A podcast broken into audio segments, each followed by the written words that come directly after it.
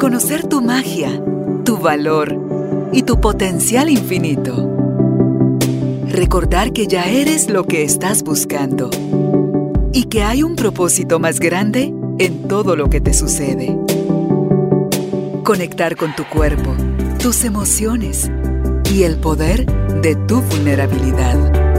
Esto es Carolina, la mujer de hoy. Presentado por Carolina Alcázar. Un espacio creado para ti. Hola tribu de almas conscientes, bienvenidos a una nueva casa. Estamos aquí en los estudios de RCN y quiero hoy eh, contarles que estoy muy contenta, estoy nerviosa porque estoy emocionada de tener acceso al doctor Enrique Rojas. Él es médico, es psiquiatra, es escritor, es conferencista y es un ser humano que ha aprendido de él mismo, de sus pacientes y de la vida todo esto que nos lleva a, como seres humanos, a comportarnos de la forma que lo hacemos cuando lo hacemos desde el miedo o de la forma que lo hacemos cuando lo hacemos desde el amor. Doctor, bienvenido a, su casa, Guatemala, y gracias por permitirme tener acceso a usted. Sí, encantado. Yo he creído siempre que la educación, y hay una frase que dice, cuando se educa a un hombre, se educa a un individuo. Cuando se educa a una mujer, se educa a una nación por la cantidad de roles que desempeñamos. Entonces, yo sí tengo mucho interés en que la mujer se eduque, crezca, evolucione y pueda dejar un mejor legado a quienes contiene o educa ella misma a la vez. ¿Cuál es la importancia para usted que tiene la educación en general le encuentra diferencia entre el hombre educado, la mujer educado, y si ambos están educados, ¿qué sale de esa hermosa Bueno, la educación, educar, voy a darle tres o cuatro pinceladas de definiciones. Eh, eh, educar es convertir a alguien en persona. Educar es seducir con los valores que no pasan de moda. Educar es amor y rigor. Eh, mm, disciplina y ternura raíces y alas. Raíces es decir que haya un fondo sólido, fuerte, y alas para que uno vuele, ¿no?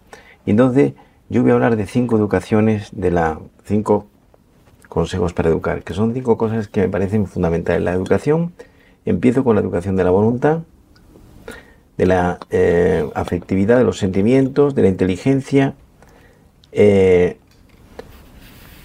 y de la educación mm, de la espiritualidad y la educación sexual. Son cinco, ¿no? Hoy, por ejemplo, en el tema, mm, en el tema de la, de la voluntad, mucha gente no sabe que la voluntad es fundamental. La voluntad es la capacidad para ponerse unos objetivos concretos, medibles, que sean, o muy recortados, ir detrás de ellos, ¿no? Si una persona tiene la voluntad educada, esa persona alcanza objetivos y, y podríamos decir con cierta licencia verbal que sus sueños se hacen realidad. La voluntad es la joya de la corona, de la conducta, y el que la tiene pues es un tesoro. Y esa es la primera, es la base. Y luego, por ejemplo, la educación sentimental. Enseñar a la gente cómo uno eh, distingue los distintos sentimientos que se arremolinan en todos nosotros. Todos los sentimientos son dobles, alegría y tristeza, amor y desamor, paz y ansiedad, felicidad e infortunio. Es decir, todos son dobles, ¿no? y entonces es muy importante que eh, eduquemos a nuestros hijos, a nuestro, usted que ya tiene bisnietos, porque aunque yo le echaba usted 50 años, usted tiene 60, ¿no? Parece usted mucho más joven. Eh, educar, eh, es la primera educación que hacemos los padres es mm, transmitir la coherencia de vida, es decir, que haya una buena relación entre lo que uno dice y lo que uno hace, porque uno es lo que hace. Entonces, y esto se llama ejemplaridad, es decir, eh, mm, que, significa no es dar un botón automático y uno es ejemplar, sino la pretensión, el esfuerzo por ser auténtico. Que no tenga uno dos caras o tres caras según el momento.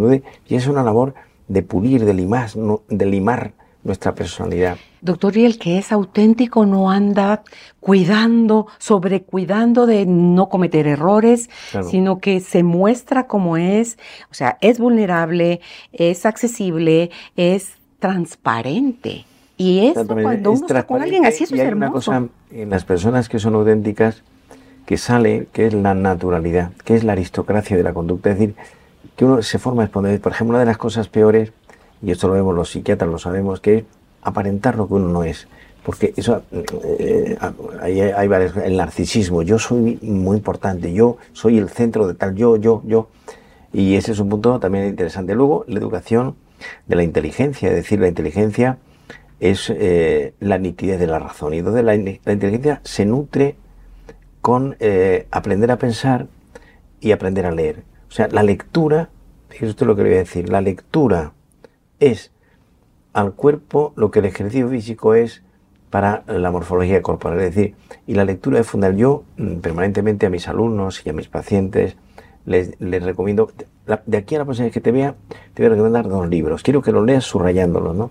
Un buen libro no es lo mismo una buena novela, piensa usted, por ejemplo, la novela española del 19 es excepcional. Todo, toda, hay tres novelas que yo recomendaría a la gente que nos esté viendo, de tres grandes novelas del, siglo XIX, que son la gran educadora de la afectiva, que son Fortunata y Jacinta de Pérez Galdós, La Regenta de Clarín y Pepita Jiménez de Juan Valera. Pepita Jiménez es una novela, Juan Valera era diplomático, se casó con la hija del duque de Rivas, y es una novela en la que uno ve cómo mmm, Pepita, que es una chica que es una chica de veintitantos años, sale con un señor viudo que tiene cuarenta y tantos largos y se va a enamorar del hijo del viudo. Entonces, y es, primero, está bien escrita, tiene, una calidad literaria y es cómo se produce el enamoramiento, la mirada, los ojos, el cogerle la mano, o sea, ¿eh?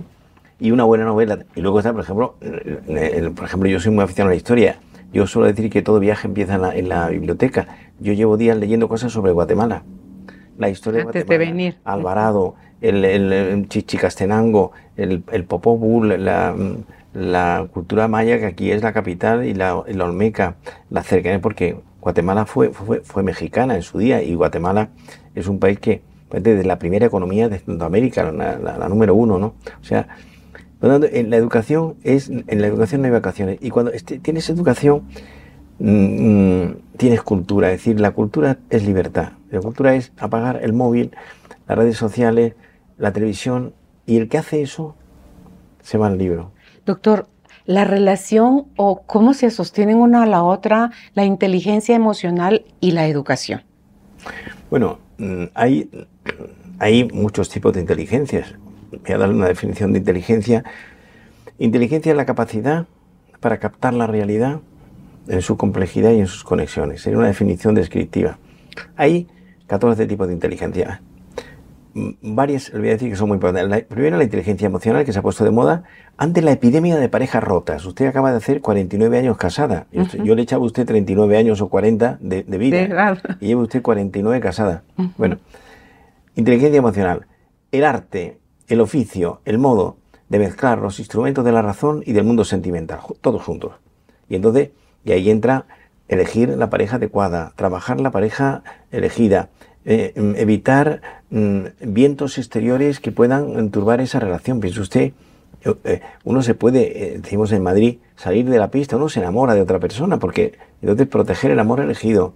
Luego, claves para mantenerse con los años, superar adversidades, es decir, mmm, y eso es fundamental enseñárselo a la gente, ¿no? Y luego, la inteligencia auxiliar, que es una modalidad que se ha puesto de moda en los últimos años. La emocional tiene la paternidad de Goleman, esta tiene muchas paternidades, pero la inteligencia auxiliar, le voy a dar una definición que es muy operativa. Es aquella modalidad de la inteligencia, aquella modalidad, por no, no redundar de la inteligencia, aquella modalidad que trabaja seis elementos fundamentales, que son el orden, la constancia, la voluntad, la motivación, la capacidad de observación y tomar nota. Un ejemplo.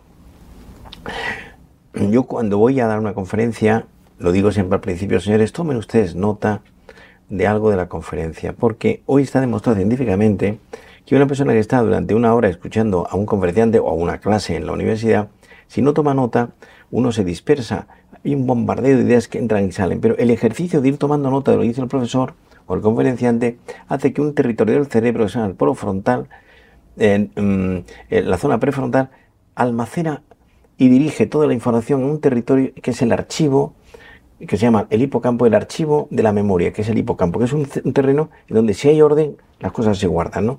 Y donde a mí me impresiona mucho cuando voy a una conferencia y nadie toma nota de nada, porque al final, pues lo que entra tan fácilmente sale fácilmente. Pero, ha visto que cuando presentan diapositivas está la gente con el celular tomándole foto a las diapositivas. ya está, ya está pereza de Yo, por ejemplo, voy a hablar en la mm, inteligencia emocional, voy a, hablar, a utilizar un pendrive con, con, muchas figuras y tal, pero, por ejemplo, en, en los indicadores de madurez voy a dar un decálogo sin ningún tipo de, o sea, sin ningún tipo de, de pendrive, pero que es importante que la gente tome, por ejemplo, se dice muchas veces, se lo video, este es un inmaduro, es mm. tipificar en un decálogo la madurez es un ejercicio de esfuerzo, porque no es fácil decir, no olvidemos que la definir es limitar. Entonces, ¿en qué consiste una persona, por ejemplo? Uno de los temas que yo más comento en relación con la inmadurez, la otra cara de la moneda es, una persona es inmadura, entre otras cosas, cuando no ha podido superar las heridas del pasado, cuando queda atrapada en vivencias negativas de atrás y queda eh, eh, cogida en sus mallas. Entonces, enseñar. Otra idea, por ejemplo, mares tranquilos no hicieron buenos navegantes. Guatemala tiene dos mares, el Caribe y el Pacífico. Entonces, eh, aprender a navegar con los vientos en contra. Y eso es un arte. Cuando las cosas salen mal, cuando hay adversidades, cuando... Otro punto, por ejemplo, importante en este contexto es eh, haber crecido, sería un indicador más, haber crecido con modelos de identidad sanos y atractivos. Es decir, yo recuerdo cuando yo era pequeño, cuando yo, cuando yo estudiaba en, medicina en la universidad en, España, eh, yo, yo era siempre muy ordenado. Yo decía, cuando yo sea mayor, me gustaría parecerme a esta persona. Hoy, fíjese usted, los modelos de identidad que aparecen en la sociedad se han generalizado, son modelos rotos. Es decir, me decía un periodista del periódico El Mundo de Madrid hace poco, que tiene un cuadernillo los sábados que se llama La Otra Crónica, me decía este periodista, de cuyo nombre no quiero acordarme, me interesa mucho contar la vida de los famosos siempre que esté rota. No me interesa contar la vida de los famosos cuando está entera, sino cuando está saltando por los aires. Es decir, hay un fondo morboso en eso. Y mm. esto implica, pues, que estamos oyendo vidas rotas una detrás de otra. En cambio, una vida entera, una persona equilibrada, una persona que tiene una, una familia, que es una persona, eh, presentarla. Entonces, una persona madura cuando ha tenido modelos de identidad sano, o dicho de otra manera, uno ama como ha sido amado. Y en una familia disfuncional. Pero puede aprender. Claro, en una disfuncional una persona tiene un punto de partida negativo que puede recuperarlo, pero que es evidente si la familia es una familia rota o neurótica o enferma o disfuncional, es evidente que allí no habrá habido una, digamos, una hegemonía del amor adecuada, ¿no? Entonces, y eso lo vemos, ¿no? Pero insisto, y la madurez tiene un dato fundamental que es cuando tú tienes madurez, hay paz interior.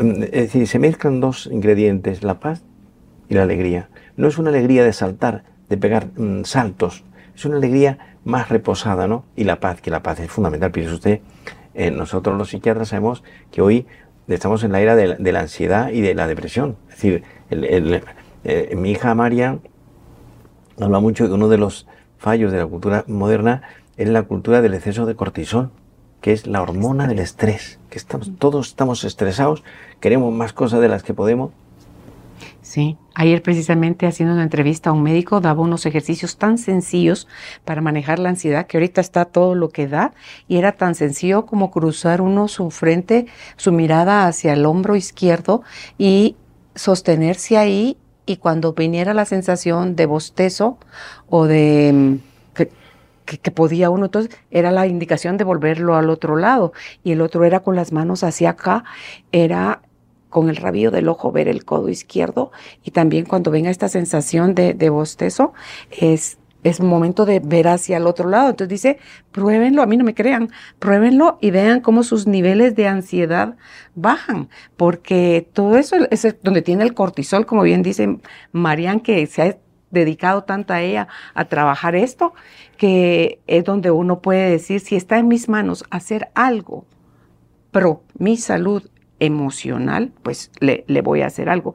Usted decía en una de las charlas o entrevistas que le hicieron sobre la voluntad, doctor, es que su hermano, uno de sus hermanos mayores, le enseñó que le decía después de cenar, ponte a estudiar una hora, ve a la cocina, tomas algo, estudias la segunda hora y vuelves y regresas a estudiar la tercera hora y que tú vas al tercer, cuando estés terminando tu tercer periodo, vas a darte cuenta que ya estás en euforia de estudio. Entonces, es decir, es como todo. Usted ha tenido grandes maestros. Claro, la voluntad, por ejemplo, yo lo he visto en, los míos, en mi padre, que era mi padre fue uno de los primeros psiquiatras españoles, mi padre estudió en Berlín y en Múnich, mi padre sabía alemán, yo no. Y luego yo tengo, soy el sexto de siete hermanos, ¿no? Entonces yo he tenido muy buenos ejemplos, en, pero ya no solo en mi familia, que es fundamental, en la figura, de, por ejemplo, de mi madre, yo la recuerdo, ¿no? Eh, he tenido profesores muy buenos. Yo he sido eh, mm, alumno de los grandes psiquiatras españoles y americanos. Yo he estado en Nueva York, en Londres, en Oxford ¿no? y en Madrid.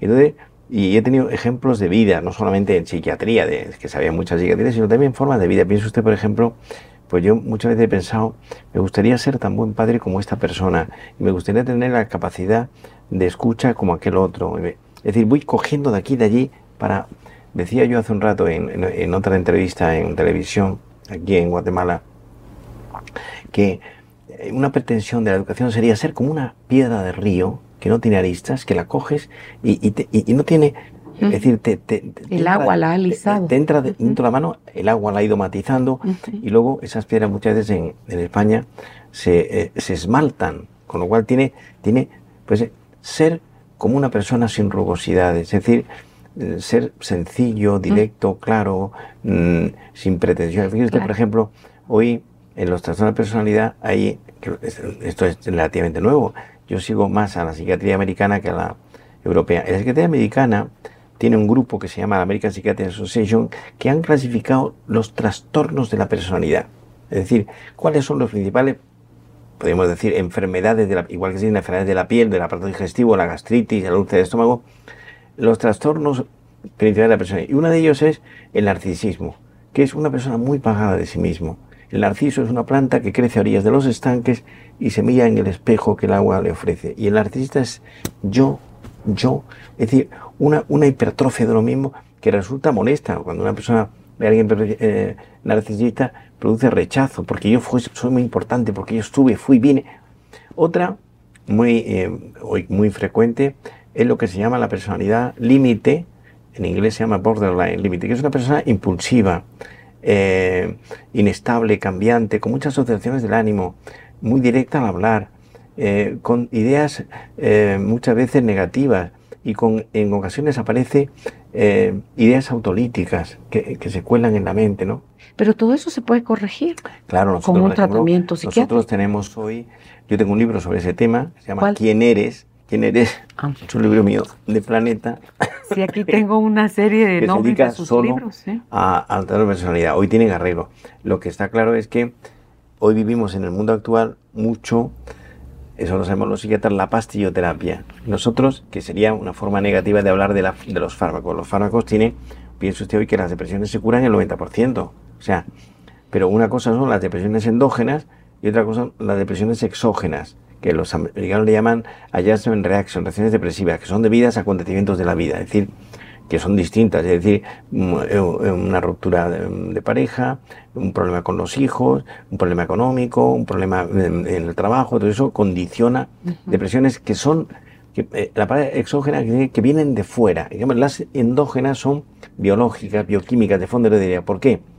Nosotros tenemos en nuestro cerebro un ordenador que se llama la neurona y tenemos 100.000 millones de neuronas. Y entre unas y otras hay unas conexiones eh, muy cercanas. Y se produce un territorio que se llama el espacio sináptico, que es una zona anatomofisiológica vista al microscopio electrónico, donde se producen intercambios de sustancias muy importantes, que son la serotonina, la dopamina, y cuando una persona tiene demasiadas, se produce un estado de euforia. Y cuando se paralizan, es un estado depresivo. Eh, entonces existen dos modalidades de depresiones endógenas, la depresión monopolar, que son bajones depresivos periódicos, y la bipolar, y que se alternan fases melancólicas con fases de euforia. Sí, y es algo que debe de ser diagnosticado, o sea, bien diagnosticado para que pueda tener el tratamiento correcto. Y todos Hoy todas las depresiones endógenas se curan con fármacos, pero nosotros utilizamos incluso en nuestro equipo medicación vía oral, por boca, medicación vía intramuscular, medicación vía endovenosa y medicación en perfusión, es decir, en, la piel se dan antidepresivos que se cuelan en la piel. A nivel como de ungüento, crema. Okay. Ungüento vía cutánea. Y otro tema, doctor, es cuando la gente quiere hacer muchas cosas para ser feliz, creyendo que depende de las circunstancias y de las personas lo que lo va a llevar a ser feliz.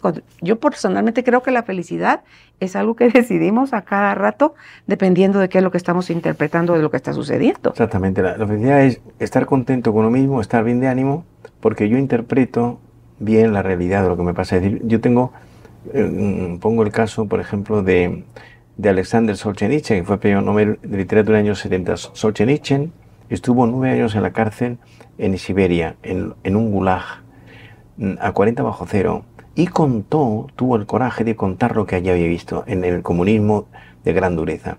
Y tiene dos libros, uno primero que, en que salió de allí de forma kafkiana, de, la prisión del gulag ruso, que se llama Un día en la vida de Iván de, de Sinovich, que es un día en la cárcel, que es patético lo que uno leen ese libro. Y luego publicó, tardó mucho tiempo, Archipiélago Gulag, que es el texto grande suyo por el que fue premio Nobel de Literatura. Entonces él cuenta la maquinaria comunista como era allí. Y dice él, han sido los años mejores de mi vida.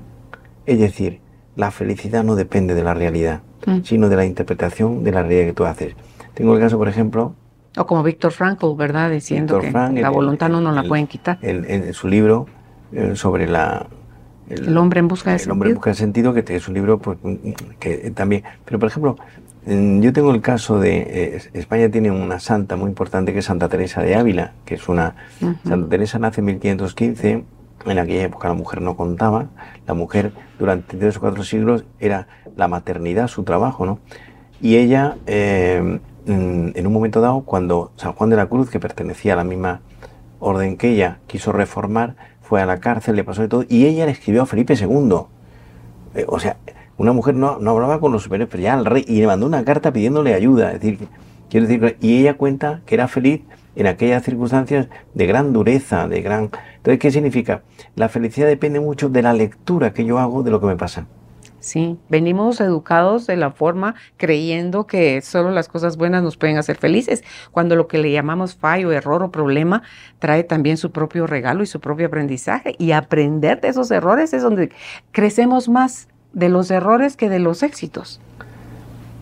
Eh, vamos, no de acuerdo al 100% con usted, o sea, el, totalmente de acuerdo. Ah. La derrota enseña lo que el éxito oculta y las derrotas bien administradas producen un crecimiento personal.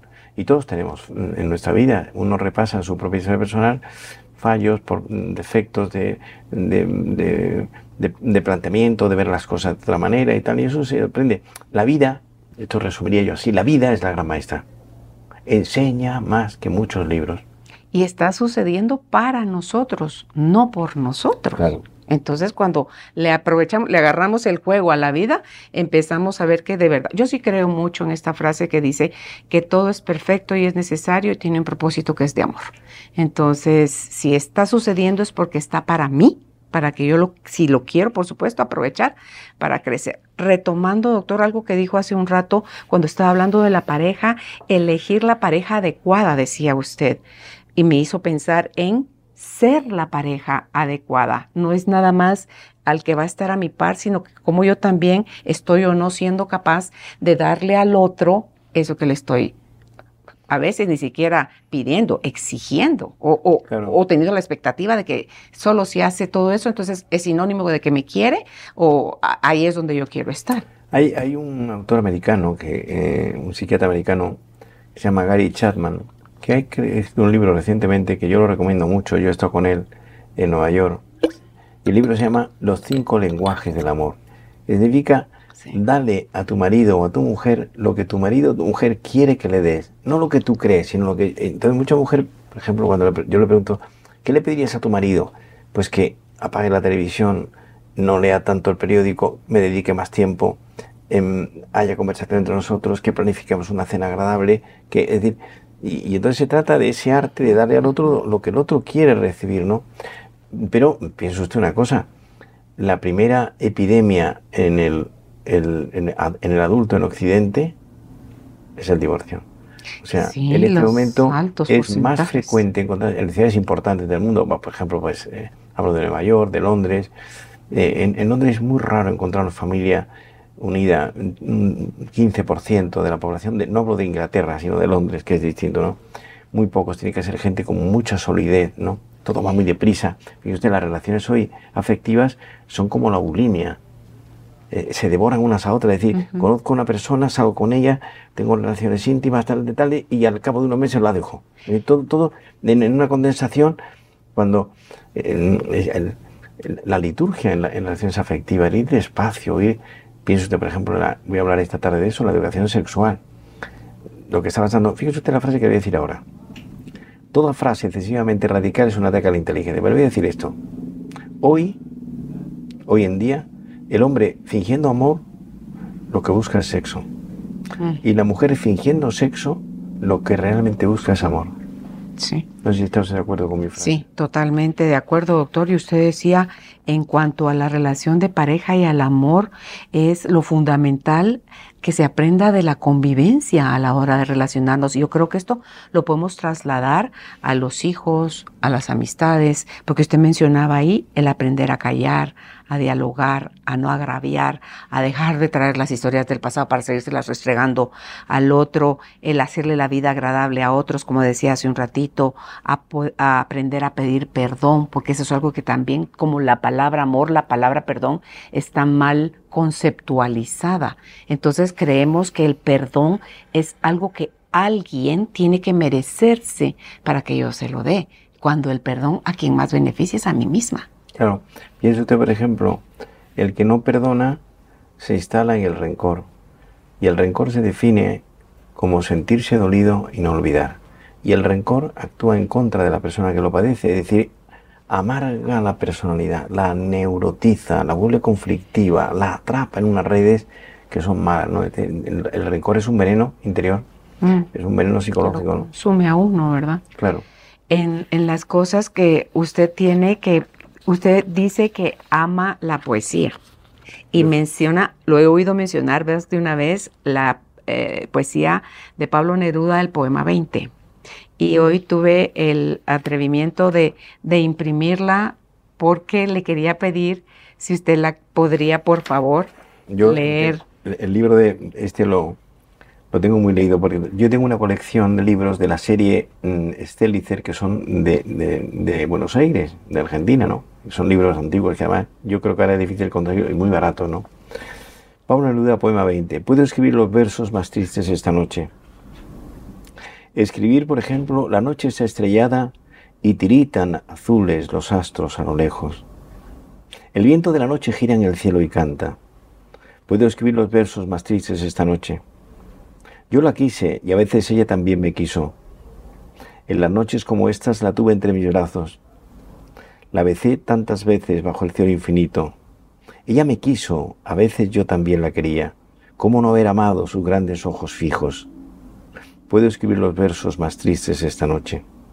Pensar que no la tengo, sentir que la he perdido, oír la noche inmensa, más inmensa sin ella, y el verso cae al alma como al pasto el rocío. ¿Qué importa que mi amor no pudiera guardarla? La noche está estrellada y ella no está conmigo. Es una parte que a mí me encanta. ¿Cuál? ¿Esta que acaba de leer recién? Lo ah. que dice ahora. Eso es todo. A lo lejos alguien canta, a lo lejos. Mi alma no se contenta con haberla perdido. Como para acercarla, mi mirada la busca, mi corazón la busca. Y ella no está conmigo la misma noche que hace blanquear los mismos árboles. Nosotros, los de entonces, ya no somos los mismos. Mm. Ya no la quiero, es cierto, pero cuánto la quise. Mi voz buscaba el viento para buscar su oído. Es tan corto el amor y es tan largo el olvido. Es una sentencia. Mm. Porque, porque en noches como esta la tuve entre mis brazos, mi alma no se contenta con haberla perdido. Aunque este sea el último dolor que ella me causa, y estos sean los últimos versos que yo le escribo. Mm, bonito, bravo. Yo la recuerdo cuando yo empecé a salir con mi mujer. Eso quería contarle, su historia de amor favorita. Yo llevo, 40 años, me acuerdo que a mi mujer le hacía poesía, ¿no? Y de hecho ella guarda muchas poesías, pero alguna vez le recitaba poemas de otros, ¿no? ¿Usted ha escrito poesía? Yo tengo dos libros de poesía en la editorial Alfaguara de Madrid, de hace ya muchos años. uno de ellos con, con, con, sonetos, algunos sonetos, en una modalidad que es el soneto eh, de 14 sílabas, el normal es de 11, ¿no? Que, eso es un ejercicio de preocupación de, ver qué cuadra, ¿no? Y yo me acuerdo que a mi mujer le dije un día, al poco de conocerla, no le dije que la poesía era de Antonio Machado, pero era de, Campos de Castilla. Tus ojos me recuerdan las noches de verano. Le dije a mi mujer, ¿no? Y, yo tengo mucha pasión por la poesía. Veis que, por ejemplo, tenemos, España tiene dos grandes épocas de, poesía. La generación del siglo de oro, que es el siglo XVI, que es el Renacimiento, y el XVII, que es el Barroco, y el segundo siglo de oro, que es el año 1927, alrededor de esa época, que es lo que se llama en literatura el segundo siglo de oro. Entonces usted coge, por ejemplo, García Lorca, Miguel Hernández tiene mejores sonetos que Lope de Vega, y García Lorca tiene una cosa muy interesante, que empieza a escribir cuartetos, quintetos, sonetos y romances, que eso ya estaban, no se utilizan hacía varios siglos, ¿no?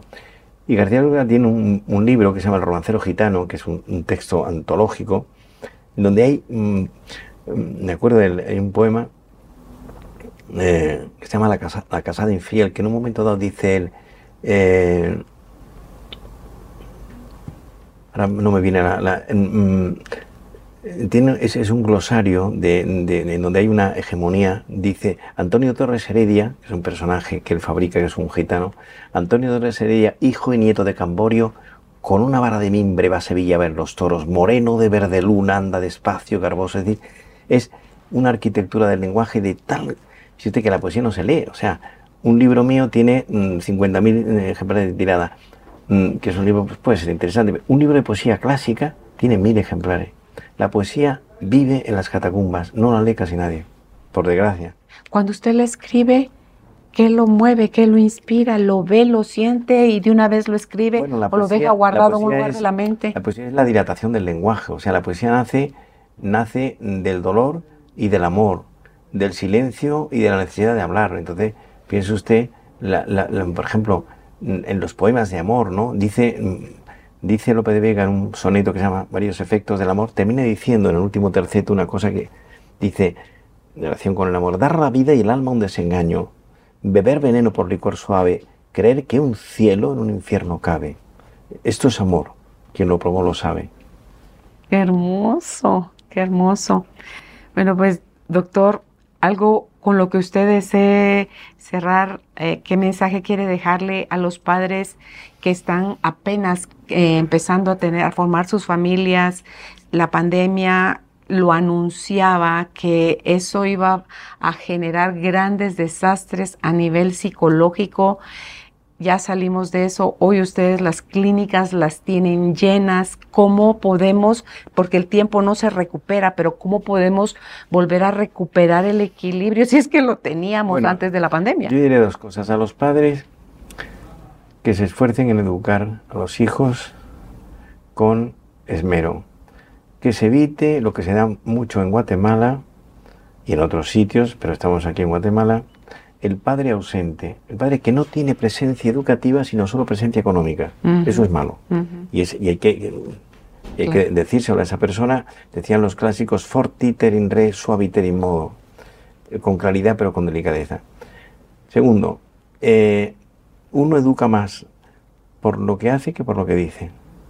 Y ahí entra la pretensión de ser, tener una cierta ejemplaridad. Después, diría, que los padres mm, tenemos que transmitir valores y, esa transmisión tiene que ser en nuestra propia vida, es decir, copiar la conducta de los padres sanos que lo, hagan, eh, lo lleven los hijos adelante.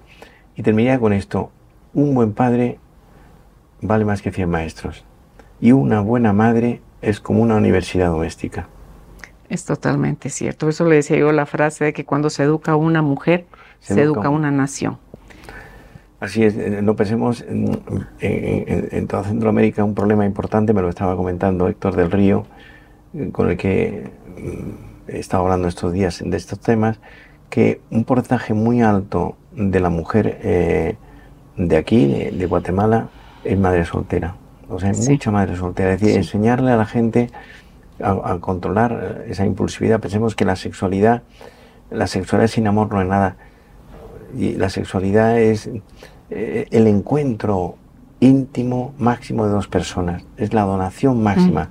Uno en la, sexualidad no entrega su cuerpo, sino entrega su persona que está representada por su cuerpo. Claro, y es tan sagrada la sexualidad que genera vida. Entonces, es, es ponerle a cada cosa, como usted comentaba en una oportunidad, eh, un paciente que le había dicho que había tenido relación, que había hecho el amor con una chica la noche anterior, de la cual no se acordaba ni el nombre de ella hoy. Entonces, a eso le llamamos hacer el amor. Eso es tener relaciones sexuales, pero eso no es hacer el amor. Entonces hay mucho que aprender, son muchos los libros, todos los libros del doctor Enrique Rojas eh, son de la editorial El Planeta, por mencionar algunos, El Hombre Light. He estado viendo que están eh, promocionando mucho de todo lo que tienes que saber sobre la vida. Eh, es el último libro mío, son 14 lecciones que yo he dado en distintos sitios, por ejemplo, pues dos en Madrid, en diferentes temporadas. Dos en Londres, no, pero en los últimos dos ah, años, dos en Londres, una en el Royal College of Medicine de Londres, otra en Tokio, con alumnos universitarios, una en Santiago de Chile, dos en Viena, eh, dos en México, o sea, en distintos sitios. Y es, son temas como muy importantes, la personalidad, eh, el amor, el desamor, el equilibrio psicológico, la felicidad, el estrés. Hay un capítulo entero sobre la pornografía, que hoy es una tema muy grave, no se habla de eso, pero la, una de las grandes epidemias, las dos grandes epidemias juveniles hoy son las redes sociales y la pornografía. O sea, uno coge a un chico de 15 o 20 años y si es sincero está atrapado y la pornografía cambia el, modo de ver. entender, es decir, convierte a la mujer, la pornografía convierte eh, a la mujer en un objeto de usar y tirar. Sí, sí, tristemente.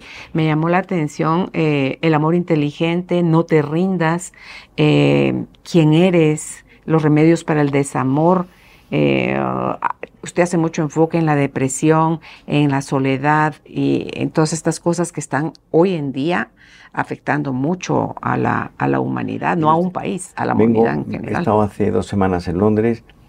en Inglaterra existe desde hace muy poco un ministerio que se llama el Ministerio de la Soledad.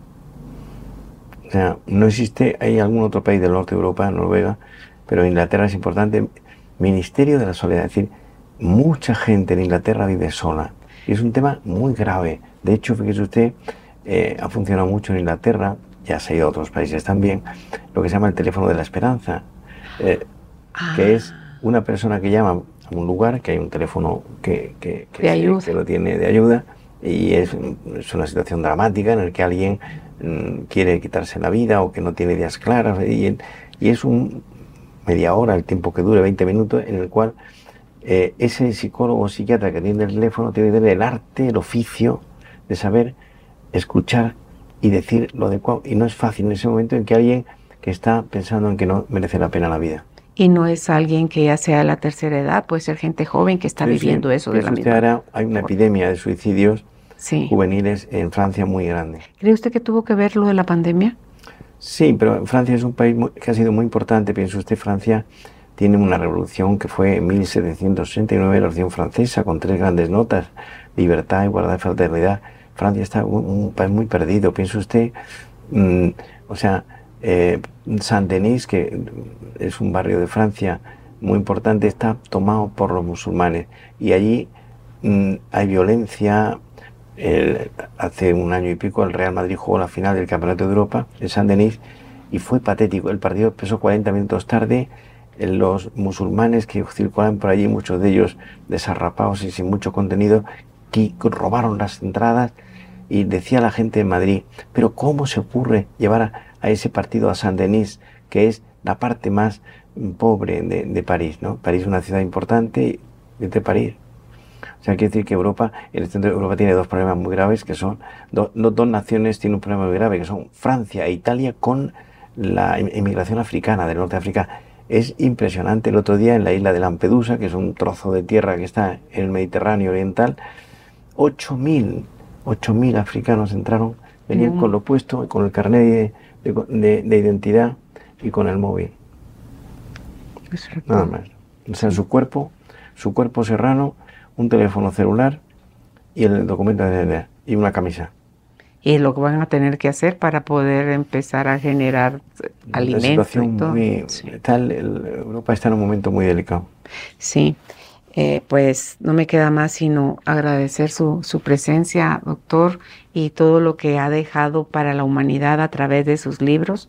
Larga vida le dé Dios para que pueda seguir llevando su conocimiento a otros países y, y que alegre que pudo finalmente estar con nosotros en Guatemala. Muchísimas gracias. Ok, gracias. Gracias por ser parte de esta tribu de almas conscientes. Comparte este episodio para que juntos sigamos expandiendo amor y conciencia. Recuerda visitar nuestra página www.carolinalamujerdehoy.com.gt. Encuéntranos también en redes sociales como Carolina la Mujer de Hoy.